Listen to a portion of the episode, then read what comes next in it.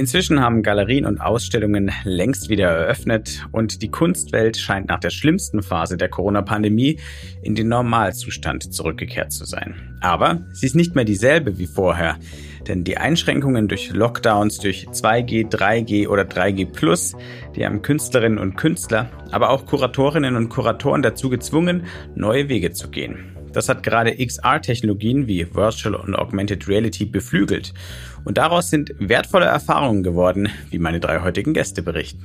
Wir haben versucht, da eine Freiheit zu finden in den virtuellen Welten, aber haben auch gemerkt, dass das Physische trotzdem fehlt und dass wir das irgendwie brauchen. Habe ich dann auch relativ schnell gemerkt, dass es eigentlich viel spannender ist, diese Hybridität in den Vordergrund zu stellen und ähm, das Physische nicht zwangsweise zu verlieren bzw. zu vergessen, sondern eigentlich zu überlegen, wie kann man ein Projekt auf eine hybride Art und Weise vorstellen. Das hat schon ein bisschen Barrieren abgeschafft, weil sonst ist Kunstbetrieb schon oft auch sehr oberflächlich oder auch sehr, ja, nicht unbedingt offen hin nach außen, obwohl man sich da auch viel Mühe gibt, das abzubauen, aber es gelingt mal mehr, mal weniger.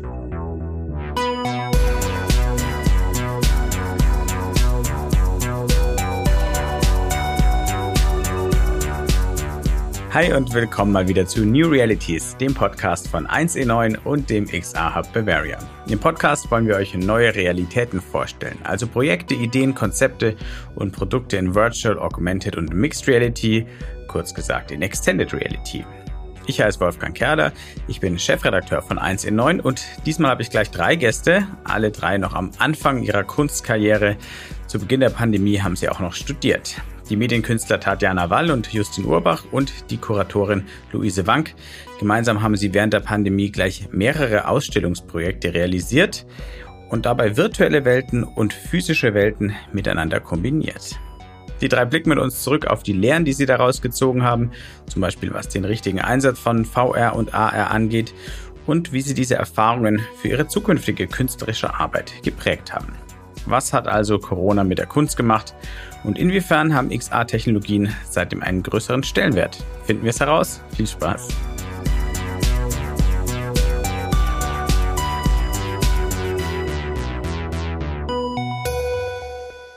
Tatjana, Luise, Justi, schön, dass ihr da seid. Herzlich willkommen mit dem New Realities Podcast. Hallo. Vielen Dank für die Einladung. Hallo.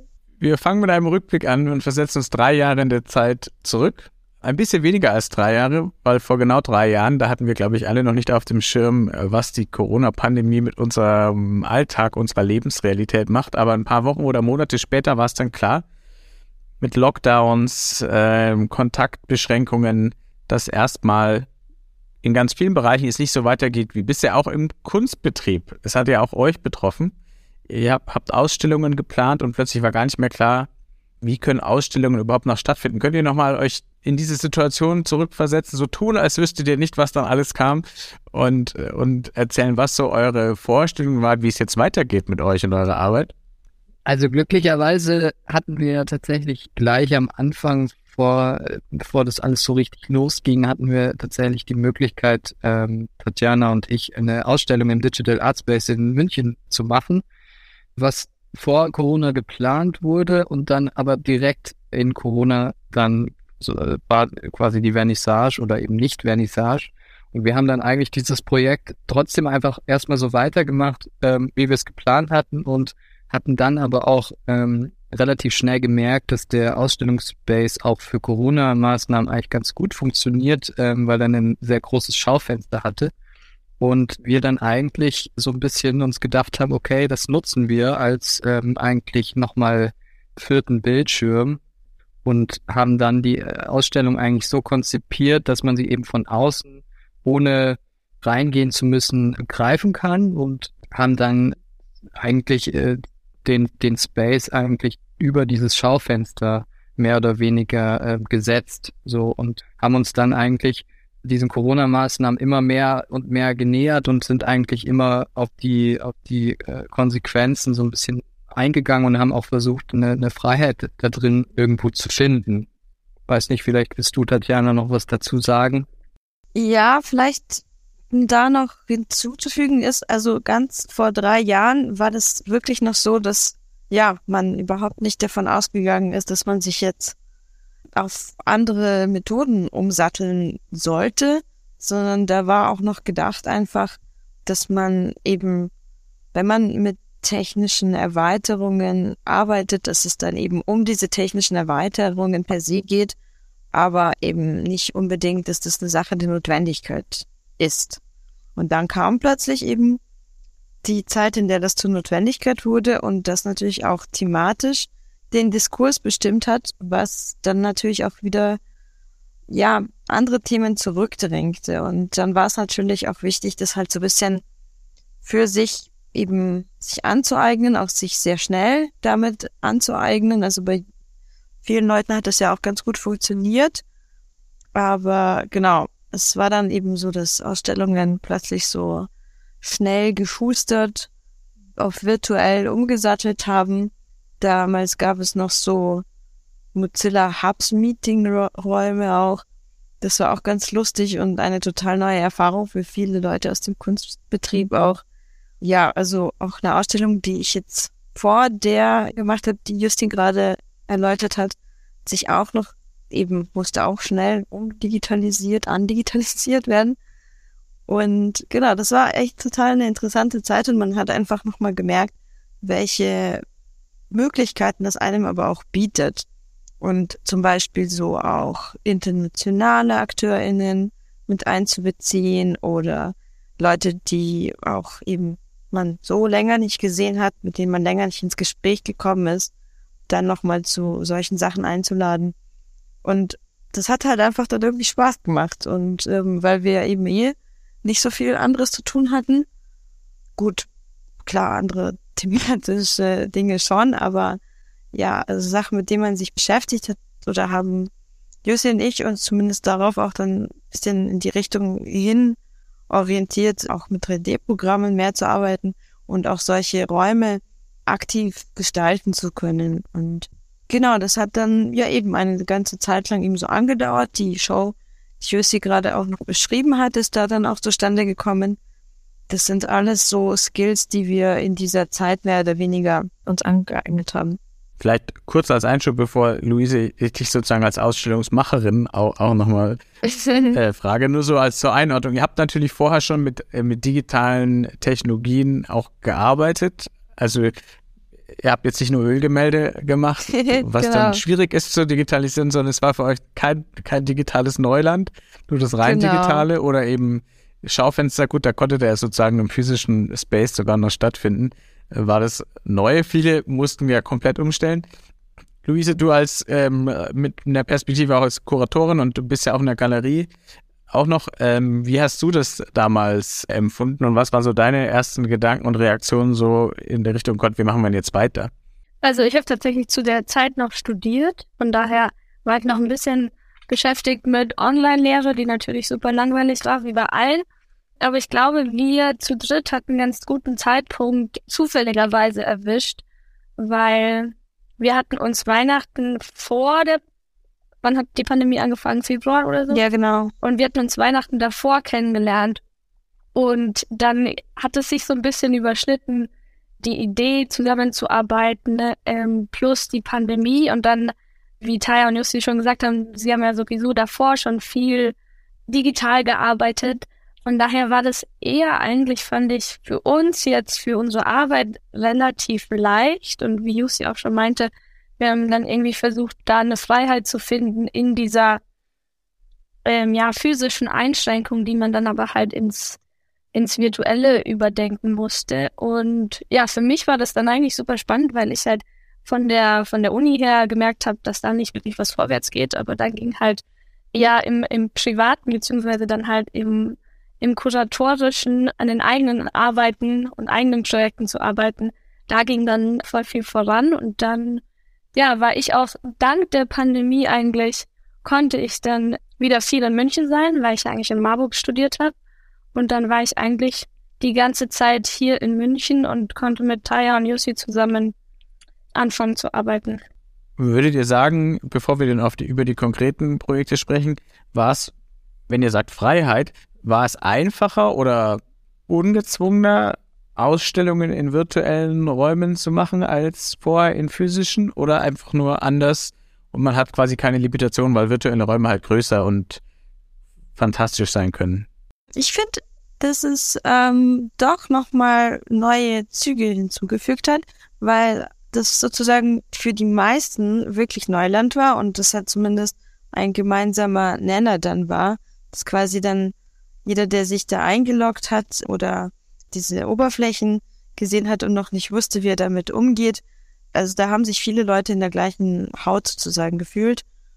Und das hat schon ein bisschen Barrieren abgeschafft, weil sonst ist Kunstbetrieb schon oft auch sehr oberflächlich oder auch sehr, ja, nicht unbedingt offen na, hin nach außen, obwohl man sich da auch viel Mühe gibt, das abzubauen, aber es gelingt mal mehr, mal weniger. Und das war also dann schon auch etwas, ja, was so ein bisschen den, den Stress rausgenommen hat vielleicht. Aber auch ein bisschen, wie du sagst, und diese Möglichkeiten in der Gestaltung ist ähm, nochmal was anderes, weil das ist eine Frage der Konzeption der Arbeiten. Und wenn man zum Beispiel jetzt so kunsthistorisch denkt an, an generell Medienkunst, die ja auch eben als solche einfach auch bedeutet, sie ist auch übertragbar auf verschiedene Träger.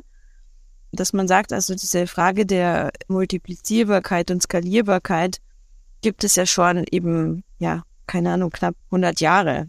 Und das war halt jetzt einfach auch noch ein weiterer Schritt in die Richtung, die der Medienkunst als solcher oder der zeitbasierten Medienkunst einfach sehr zugute kam. Oder vielleicht habe ich noch was vergessen, weil ich meine, das war schon eine spannende Zeit, einfach auch, weil viele Leute eben dann auch mehr zugelassen haben und auch Sachen, die sie früher vielleicht nicht so gut fanden, plötzlich die einzigen waren, die sie bekommen haben. Und dann äh, war das halt so, nimm es so oder nicht. das heißt, für digitale Kunst oder Medienkunst war es insgesamt ein Push, auch bei denen, die vorher noch skeptisch waren? Ja, auf jeden Fall. Also ich würde schon sagen, dass das dem schon sehr zugute kam und auch gerade so Filme und Kurzfilme und ja, alle Sachen, die früher so oder davor manchmal auch so belächelt wurden und immer so, ja, nee, das schaue ich mir nicht an, das ist zu lang. So mäßig dann plötzlich eben die nötige Aufmerksamkeit hatten und auch diese Räume, diese Bildschirme alle, über die sich viele so oft beklagen, dann plötzlich doch gar nicht so langweilig waren. oder nur für die Arbeit, so was ja viele sagen, so, oh, Bildschirm, nee, bitte keine Bildschirme.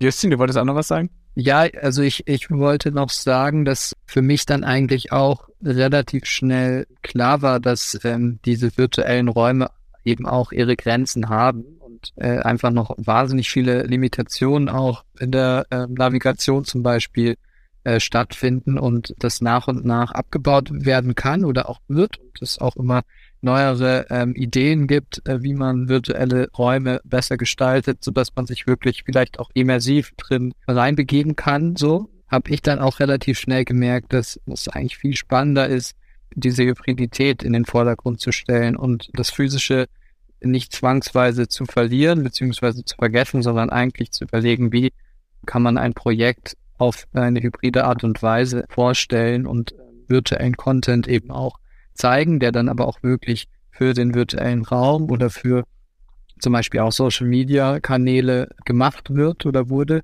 und dann aber auch davon ausgehend auch physische Elemente in einem Raum, den man sozusagen dann real begehen kann, eigentlich dann nochmal so ein Add-on ist. Das fand ich dann irgendwie sehr interessant und habe ich eigentlich auch aus der Corona-Zeit dann mitgenommen, dass, dass es äh, nicht unbedingt äh, schlecht ist, nur virtuell zu arbeiten oder mit den virtuellen Räumen zu arbeiten. Ähm, für mich aber doch viel spannender ist, beides mit in Einklang zu bringen. So, und das ähm, habe ich eben gemerkt durch gewisse Limitationen, die einfach immer noch vorhanden sind.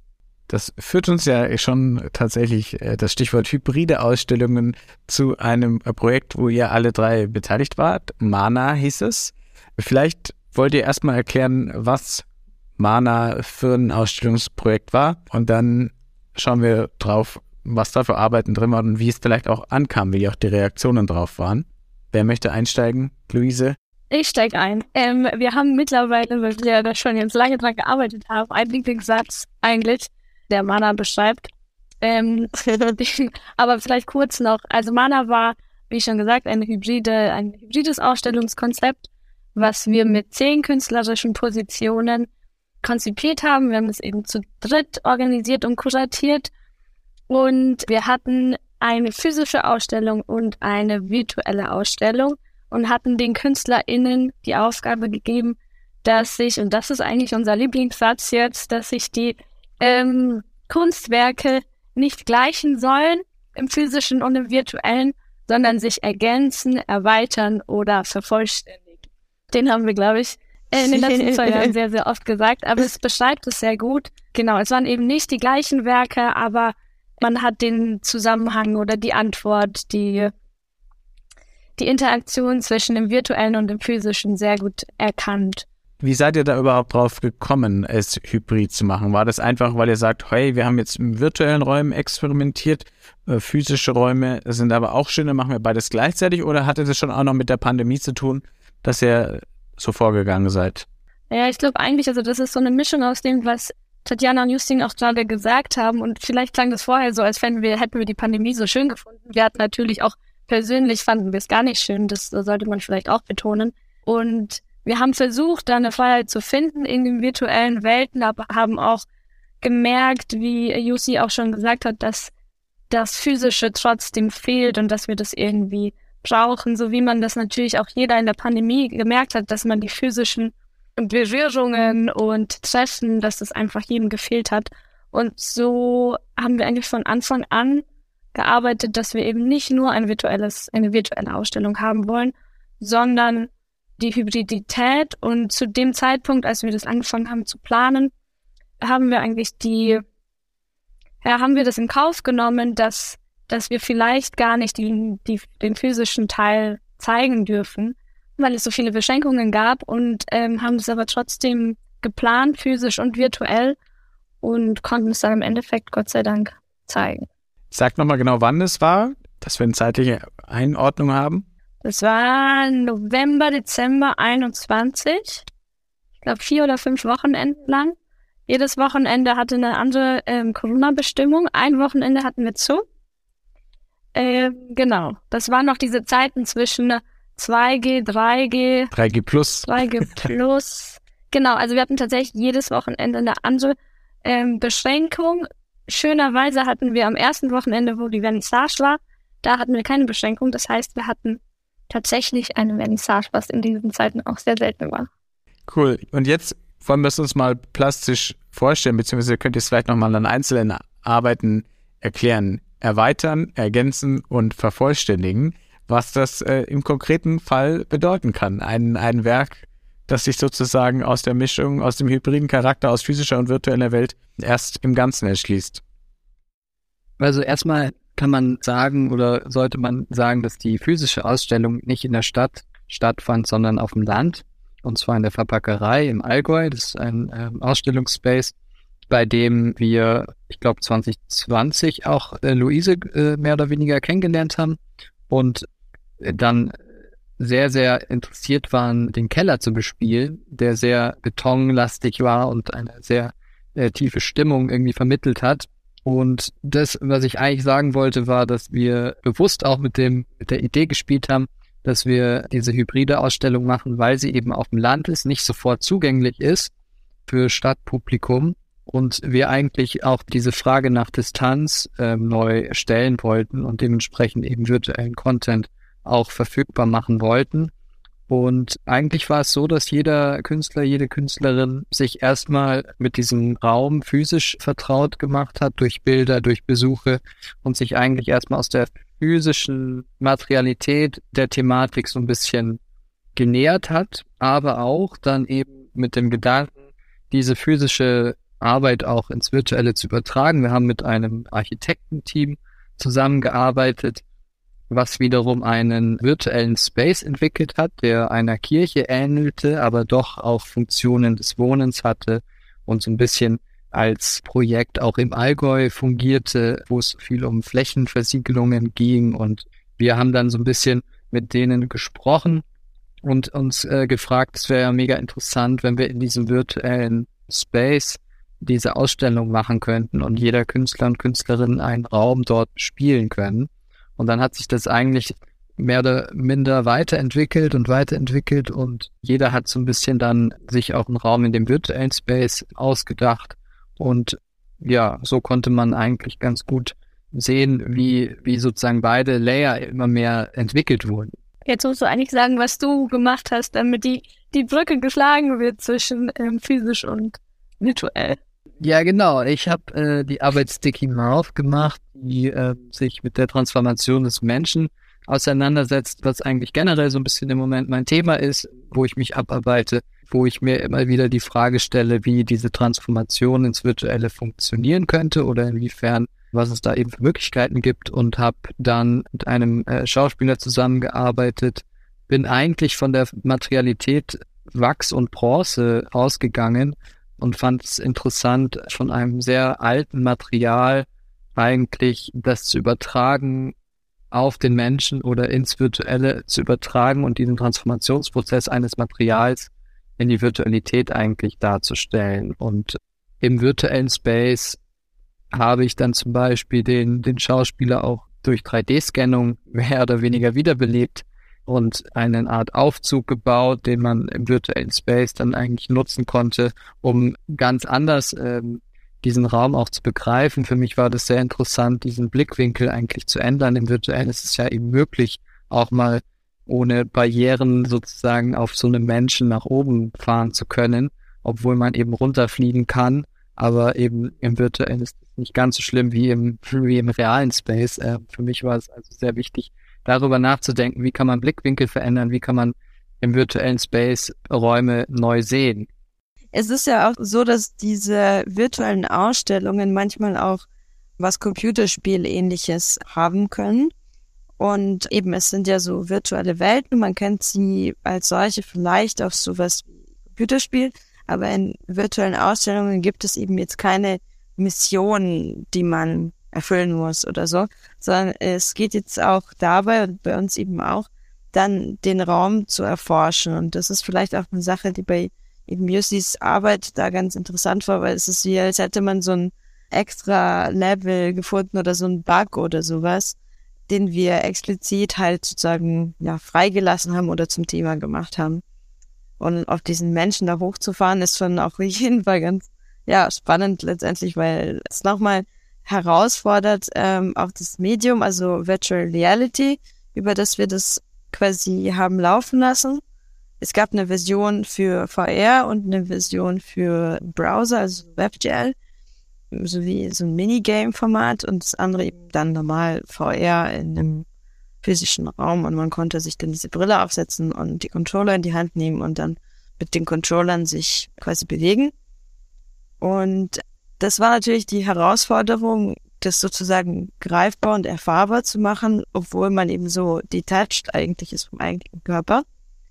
Und zum Beispiel meine Arbeit hat sich damit beschäftigt, die Transformation von abstrakten Sachen ähm, quasi zu inszenieren oder zu verkörperlichen, weil bei mir ging es sehr darum, um die Umwandlung von Strom zu Geld, also über Krypto-Mining zu anderer Währung. Und das war alles so einge- oder verwebt auch mit so biologischen Prozessen. Und ich hatte quasi im physischen Space so einen Mining-Computer, neben dem Schmetterlinge gebrütet haben als sozusagen Puppen und das war alles unter so einer großen Glasglocke, Glashaube und quasi äh, über die Dauer der Zeit sind die quasi geschlüpft und haben dann diese Glasglocke, weil unten da so Löcher waren, konnten die sich verlassen und quasi in den Raum quasi übergehen. Beziehungsweise was gesehen wurde, sind nur diese leeren verlassenen Schmetterlingshöhlen. Und die Schmetterlinge hat man dann aber in der virtuellen Welt gesehen. Und die hatten dann so Flügel aus silberfarbene, silberglänzende Flügel. Und die sind immer mal wieder auf der Hand von dem Besucher oder der Besucherin gelandet. Wenn diese sozusagen die Hand mit dem Controller ausgestreckt hat, sind die mit so einem random Algorithmus quasi einfach äh, nur auf der Hand gelandet. Und man konnte dann sehen, da ist so ein Dempeldruck quasi eingeprägt in die Flügel. Und es war so die Aufschrift wie von einer, von einer Silber, von einem Silberbarren. Und auch so ein bisschen, diese Schmetterlinge waren auch recht groß im Verhältnis so wie jetzt normale Schmetterlinge sind. Und die hatten dann eine Prägung, wo ein Gramm eben drauf stand. Und das war dann so ein bisschen quasi die Übersetzung von ähm, der Zeit, die die Ausstellung lief, der Strom quasi, den der Computer gezogen hat, um die Währung zu meinen, wurde quasi wiedergegeben als Schmetterlingsflügel oder als eben diese Gruppe von Schmetterlingen, die sich da in diesem ähm, virtuellen Gebäude umhergeflogen ist. Und genau, diese Schmetterlinge sind dann kurz auf der Hand gelandet, sind wieder weitergeflogen. Manchmal haben sie so auf dem Treppengeländer gechillt, manchmal sind sie gar nicht gelandet. Genau, das war auch so ein bisschen so ein Verweis auf so Kreaturen, die man auch in, ja, so Computerspiele auch ein bisschen auch einbaut, weil sie so eine atmosphärische Ebene auch darstellen, aber eben mir ging es jetzt vor allem auch dadurch, eben diese konzeptuelle oder diese logische Schleife, diese Gleichung quasi so zu Ende zu führen, zu sagen, die einen sind weg, die aus der physischen Welt und die sind dann in der virtuellen Welt. Da kann man sie sehen. genau, also grob zusammengefasst. Aber eben, wir waren jetzt nicht die zwei einzigen KünstlerInnen, Justin und ich, sondern eben wir hatten noch andere MitstreiterInnen oder mit ähm, Künstlerinnen, die haben sich ähm, auch eben mit ähnlich, also wir haben alle zum Thema gearbeitet, das sind alles neue Arbeiten, die da gezeigt wurden und wir sind vorwiegend alle aus München oder eben haben in München studiert, weil es ähm, ja tatsächlich auch zu diesen Planungsbeginnungen auch was mit dieser Förderung auch zu tun hatte. War dann eine sehr glückliche Fügung, weil wir alle uns gut austauschen konnten Arbeiten entwickeln konnten. Und die anderen haben zum Beispiel an Weltvorstellungen gearbeitet.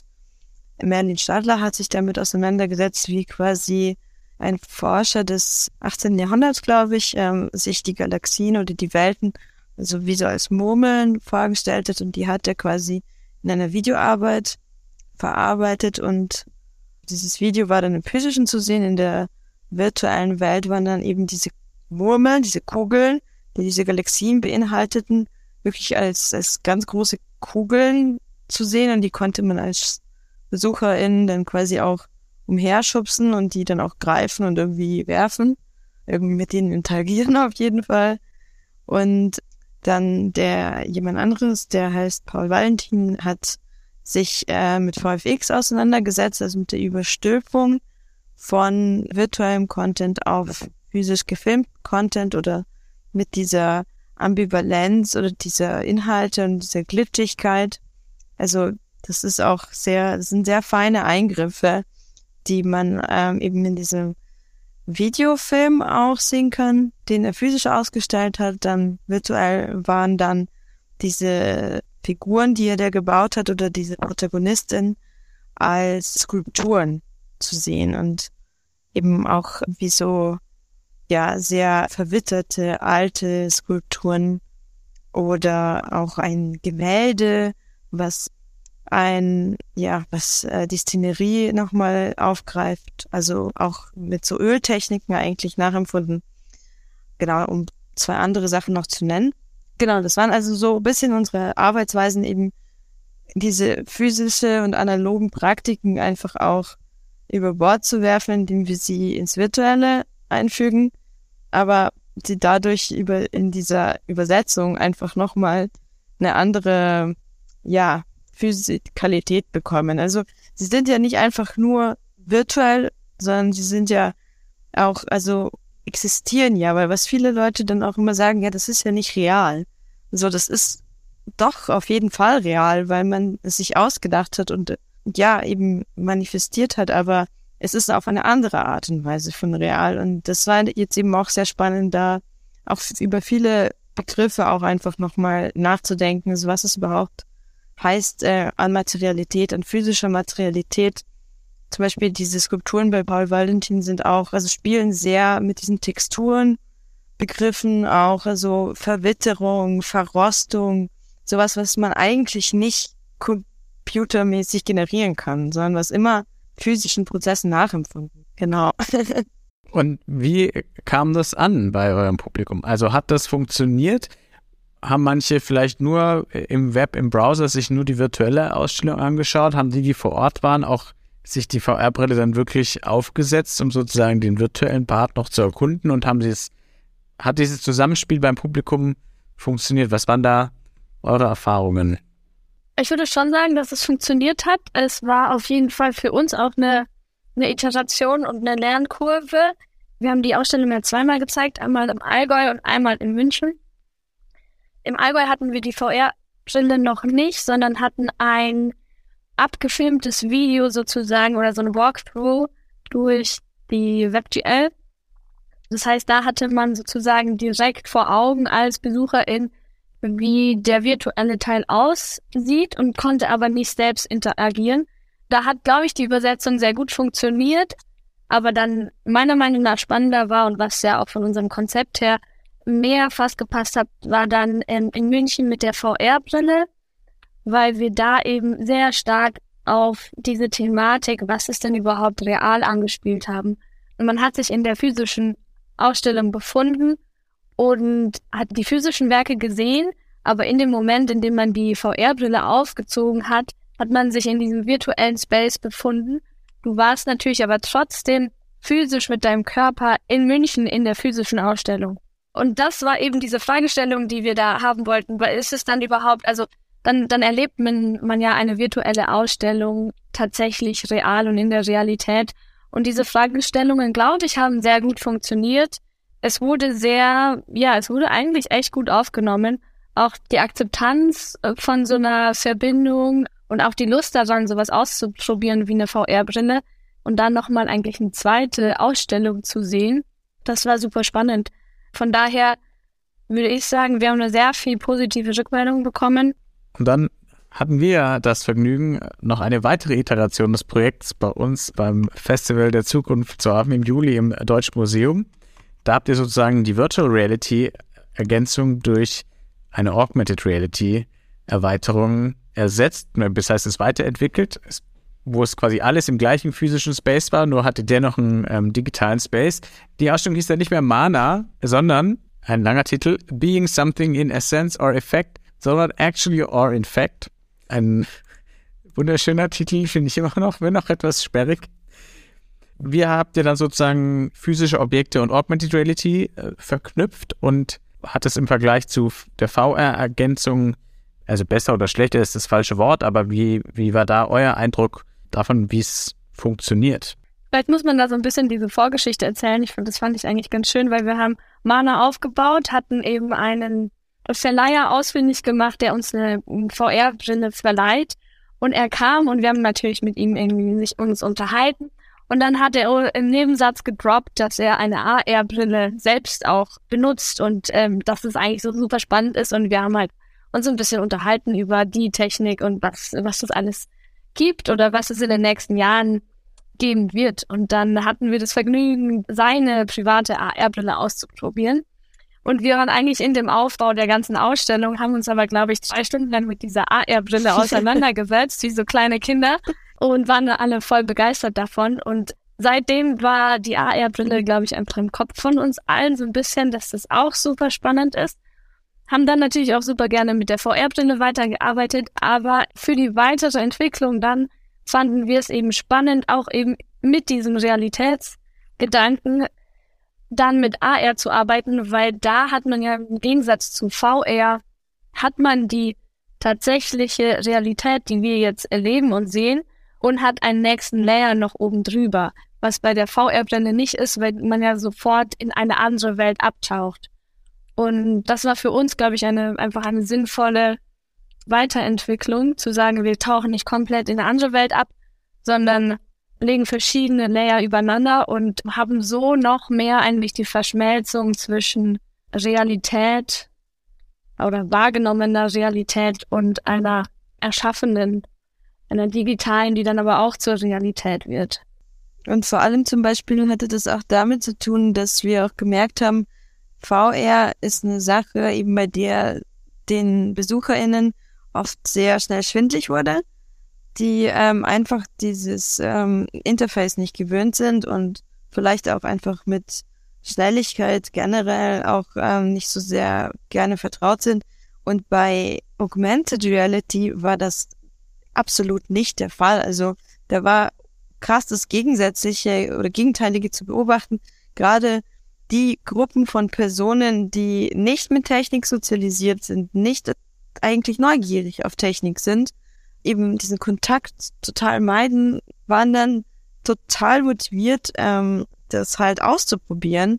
Und das ist äh, bei VR war das einfach also ganz klassisch. Diese älteren, meistens Frauen hatten da nicht so das Interesse dran. Und jetzt bei Augmented Reality war das, die haben uns das aus den Händen gerissen, so gefühlt.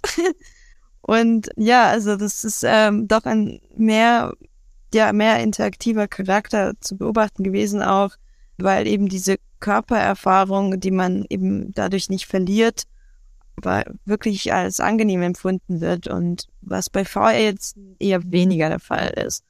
Die ist ähm, zum Sitzen halt vielleicht mehr so und mit AR kann man wirklich rumlaufen.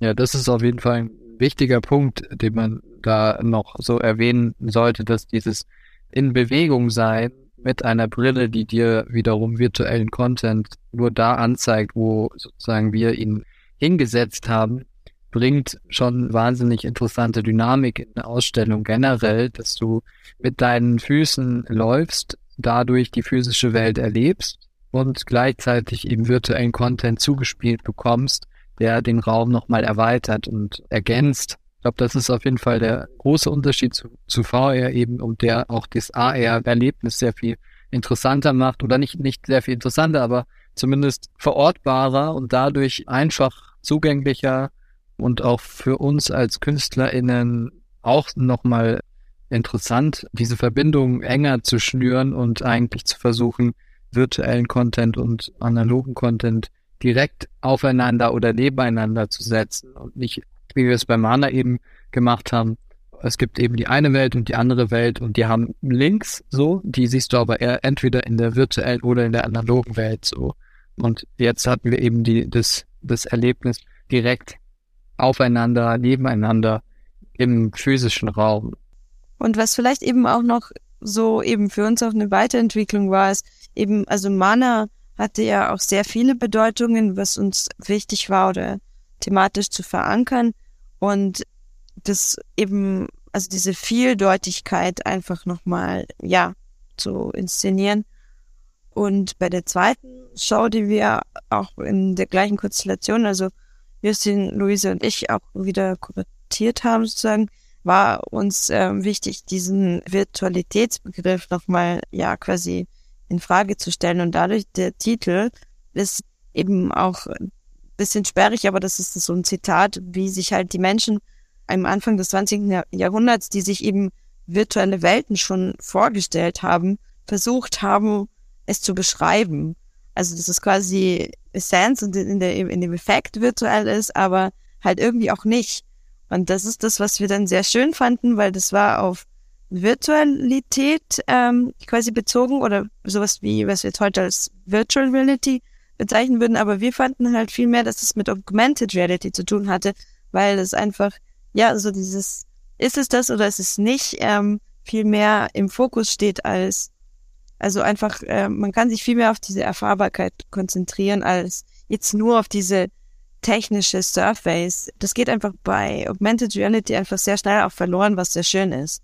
Was heißt es denn für die Zukunft eurer Arbeit? Was nehmt ihr mit sozusagen aus diesen Corona-Jahren, in denen ihr ein bisschen gezwungenermaßen, natürlich auch viel freiwillig, weil ihr eh schon mit digitalen Technologien gearbeitet habt, wo ihr virtuelle Spaces, die Verschmelzung von physischen und virtuellen Spaces quasi ausgetestet habt. Was nehmt ihr daraus mit? Was funktioniert hat, was ihr weiterentwickeln wollt, was vielleicht auch außerhalb der Pandemie ihr nicht mehr machen wollt, weil es jetzt auch nicht mehr notwendig ist? Was sind sozusagen eure Learnings, wenn man es jetzt in, im Business-Sprech ausdrückt? Eigentlich diese äh, Multi mediale und multidimensionale Umgang mit äh, diesen Techniken. Also nicht unbedingt immer ähm, separat zu denken, welche Technik nehme ich jetzt, sondern eher zu denken, wie kann man aus den verschiedenen Techniken eigentlich einen Katalysator sozusagen nutzen oder die, die Technik so nutzen, dass sie mit anderen Techniken eigentlich weiter funktioniert oder sich ergänzt und eigentlich dann dadurch eben sich äh, eigentlich multidimensional mit diesen Techniken auseinandersetzt. Das würde ich jetzt so, so aus meiner Perspektive irgendwie sagen, dass ich das auf jeden Fall sehr, sehr spannend fand und auch eigentlich generell ja in der Medienkunst ist es ja schon auch immer wieder spannend zu fragen, was der Träger ist, was ist der Display. Und da ist es auf jeden Fall für mich, um da nochmal ganz kurz zu AR was zu sagen, auch nochmal ein springender Punkt, dass eigentlich der Display als physischer Träger wegfällt und man im Prinzip verschiedene Layer und Bildschirme eigentlich einfach oder den Content eigentlich einfach darstellen kann und damit eigentlich ein bisschen zu spielen und zu hinterfragen, okay, sind Displays in der Zukunft überhaupt noch da oder sind wir eigentlich mit Kontaktlinsen dann schon äh, sozusagen jetzt mal so Cyberpunk-mäßig gedacht, so weit, dass wir diese Bildschirme gar nicht mehr brauchen. Also diese Fragen ähm, stellen wir uns, glaube ich, auch immer wieder. Wie kann man XR-Techniken zusammen verbinden und in einem Gesamtprojekt oder in mehreren Projekten bearbeiten? Ja, ich hätte dem jetzt auch sonst nichts hinzuzufügen. Also wir arbeiten schon jetzt so in der Richtung quasi, dass wir auch mit neuen Konstellationen und neue Formate und neue Größenordnungen und Orte vor allem auch ausprobieren wollen. Aber ja, diese, diese Motivation, diese ja, Sachen, die in dieser Übersetzung vermeintlich verloren gehen, einen aufzubereiten, ich glaube, das ist etwas, was die Menschheit vielleicht generell äh, immer beschäftigen kann. Also ob es jetzt unterschiedliche Sprachen sind, ob es unterschiedliche Räume sind oder unterschiedliche Medien, spielt dann am Ende des Tages vielleicht gar keine Rolle mehr. Und deswegen ist es eine schöne Sache, wenn man quasi sich darüber Gedanken macht, wie man verlustfrei auch arbeitet. Also eben gerade diese Überstülpung an Erweiterung, hm, das eben so viel Potenzial auch hat. Also ja, wenn man einfach merkt, auch dass es dann funktioniert und sehr intuitiv doch einem sehr nahe ist, ist eben einfach eine schöne Arbeit.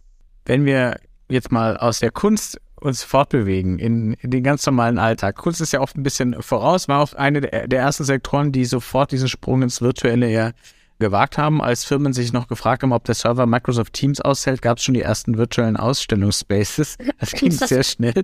Ähm, Gerade wenn wir mit Blick auf XR-Technologien sehen und ihr habt die Erfahrung gemacht, dass Augmented Reality tatsächlich bei den Zielgruppen, bei allen Zielgruppen irgendwie sofort intuitiv funktioniert. Was wäre denn eure Prognose, wie vielleicht physische und digitale Welt im Alltag in Zukunft in den nächsten Jahren verschmelzen werden oder auch sollen, wenn man einfach jetzt mal gesamtgesellschaftlich auch abseits von der Kunstwelt schaut? So als kleinen Ausblick für alle. Ja, also die Linsen, die Jussi gerade angesprochen hat, die sind ja schon, also die finde ich persönlich ganz spannend. Ich weiß nicht, auf dem Festival der Zukunft gab es ja auch, äh, hattet ihr auch ein paar Stände, wo Teams da waren, die in so eine Richtung geforscht haben oder auch am Chillen. Ja, man könnte sich schon überlegen, dass halt alle nicht mehr in der U-Bahn aufs Handy starren, sondern nur irgendwie sozusagen ins Leere. Ähm, auf Blickhöhe ins Leere und aber eigentlich jeder sieht seinen eigenen Bildschirm, aber trotzdem noch die Gesichter der gegenüber sitzenden Personen. Das ist wahrscheinlich, also es ist auf jeden Fall mehr alltagsanwendbar als VR. Und die Linsen, die sind natürlich irgendwie einfach spannend, auch so aus so einem Science-Fiction-Gedanken äh, raus. Die würde ich gerne ausprobieren. Also wenn du was weißt, Wolfgang, wer die macht, dann sag Bescheid. Boah, ich fürchte, die Linsen werden noch ein bisschen dauern, als äh, Apple seine AR-Brille angeblich auf unbestimmte Zeit verschoben hat und erstmal mit Mixed Reality anfängt. Aber es kommt bestimmt. Ja, so im, beim, beim Auto hat man es ja jetzt auch schon häufiger, dass eben diese Teile des, äh, der Anzeige auch schon nochmal überstülpt werden. Das funktioniert ja auch sehr gut. Es ist jetzt so ein bisschen dann die Frage, also man muss einfach die Koordination lernen und eben die Frage von Sicherheit. Aber ich glaube, ähm, sonst kann das in den, also ich kann mir jetzt nicht vorstellen, in welchen Bereichen es nicht Einzug ähm, haben wird. Also was ich vielleicht da auch noch spannend finde, was ja auch in Corona-Zeiten so angefangen hat, auch mit diesem ganzen DAOs und äh, der ganzen Crypto-Geschichte, äh, ähm, glaube ich schon, dass, ähm, dass, dass da auf jeden Fall sehr viel Potenzial steckt ähm, in der in der generellen Demokratisierung und Dezentralisierung von verschiedenen Gesellschaften oder Gemeinschaften. Und da fände ich es schon sehr, sehr schön und spannend, auch wenn sozusagen da weiter geforscht wird oder auch in, in näherer Zukunft interessante ähm, Systematiken äh, auch funktionieren, wie, äh, wie wir zusammen leben können oder auch wollen und wie man eigentlich auch diese Barrieren, die Tatjana zum Beispiel auch angesprochen hat, immer leichter zugänglich machen kann für auch ältere Menschen, die noch nicht so viel Zugang zu Internet generell haben.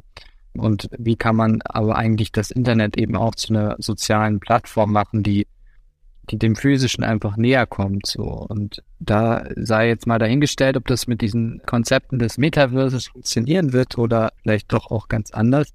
Aber das fände ich sehr interessant und sehr schön, wenn wenn dieser Decentralized Organization Vibe eigentlich so ein bisschen weitergehen würde.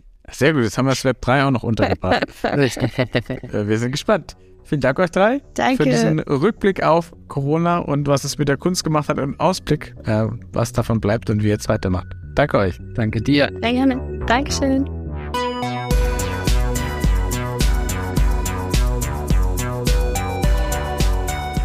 Das war Folge 43 vom New Realities Podcast von 1C9 und XA Hub Bavaria. Wenn er euch gefallen hat, bewerten, abonnieren und weiterempfehlen.